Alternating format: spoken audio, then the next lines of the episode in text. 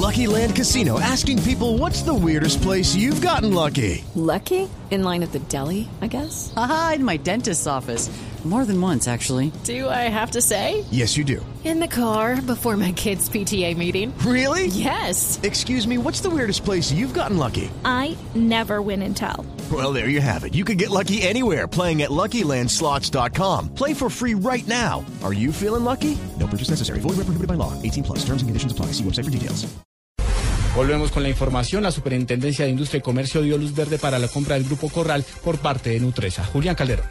El superintendente de Industria y Comercio, Pablo Felipe Robledo, dio luz verde a la compra del Grupo del Corral por parte del Grupo Nutresa, luego de que el análisis hecho por la superintendencia arrojara que esta integración no genera efectos anticompetitivos en el mercado colombiano, según la superindustria, mientras el Grupo Nutresa se dedica principalmente a la producción y comercialización de alimentos empacados, el Grupo El Corral se encarga de ofrecer alimentos para el consumo directo en punto de venta, por lo que las compañías no son competidoras. Sin embargo, hay un segmento en el que sí compiten y es el mercado de institucionales, esos que van dirigidos a hoteles y colegios, entre otras entidades, y los helados para llevar. Pero a juicio de la superintendencia, las participaciones porcentuales que tienen estas compañías en este mercado son tan bajas que su integración no produce ningún efecto anticompetitivo en este mercado. Julián Calderón, Blue Radio.